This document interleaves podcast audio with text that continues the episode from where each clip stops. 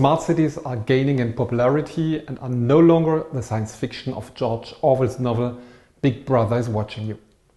For example, in the city center of Bangkok, a completely new district called One Bangkok with smart buildings, apartments, roads and transport systems was recently created.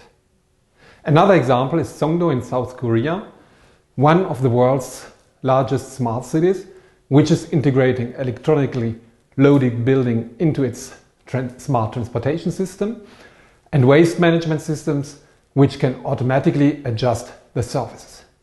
Facial recognition and surveillance cameras equipped with a sound detection system automatically alert the police and emergency service when abnormal screams are recorded, which children's screams detected and handled separately thanks to artificial intelligence. The smart city is a combination of IT, AI and IoT and improve the management of transport, pollution, energy, health and business. Smart cities have become a major social, energy, environmental, business and politics challenge as 60% of the world's population live in urban areas. Smart cities are prom promising to enhance quality of life and user well-being by providing personalized services. The global smart home market grows by 25% a year. Despite the benefits, many consumers are still reluctant. The adoption rates are low with only 7% and barely 25% of Europeans having high intentions because they do not want to delegate decision making to AI and IoT based devices. The concerns include loss of control as well as freedom to AI, privacy concerns due to big data disclosure and fears that AI and IoT technologies harm their health. For example, only 20% trust Alexa to babysit the children. Smart home stats also show that nearly 70% think that their smart devices are being used by companies and the government to spy them.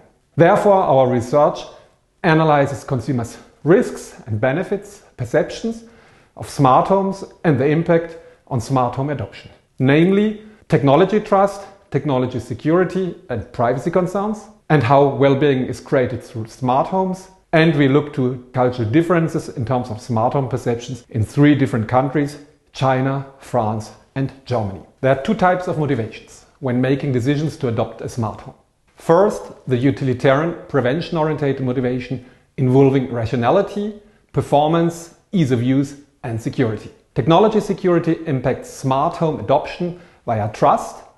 Privacy concerns have a negative effect on technology trust and smart home adoption. Second, the effective, effective promotion-oriented motivation based on research of user well-being and health. Technology trust positively influence well-being through a decrease in perceived technology and privacy risks, which in turn positively impact smart home adoption. In France and Germany, two Western countries, having high levels of uncertainty avoidance and technology readiness, the negative impact of privacy concerns on smart home technology trust and user well-being is higher than in China, an eastern and emerging country, with lower levels of uncertainty avoidance and tech technology readiness where privacy risks have no impact on well-being and smart home adoption.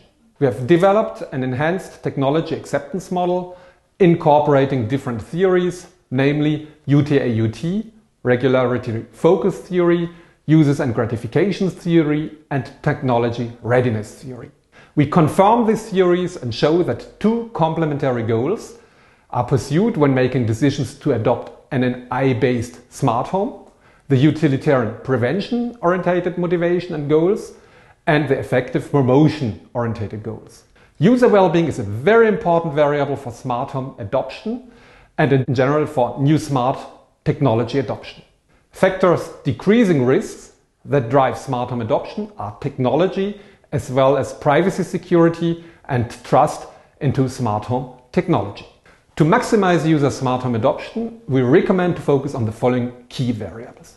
First, technology security positively influences trust. Second, trust leads to greater user well-being, both antecedents to smart home adoption. Improving health, for example, physiological monitoring, communications with healthcare providers or for elder users, psychological and physical support providers is a promising opportunity as user well-being is a key concept of smart home adoption. Furthermore, the market for mHealth or mobile health and mobile care for elderly people with limited autonomy is increasing dramatically at an annual rate of 16%. Third, utilitarian benefits such as smart home control, security, convenience, time saving, cost, and energy efficiency are important uh, variables. The control of heating, air conditioning, lighting system by remote. Finally, our culture analyses provide interesting insights.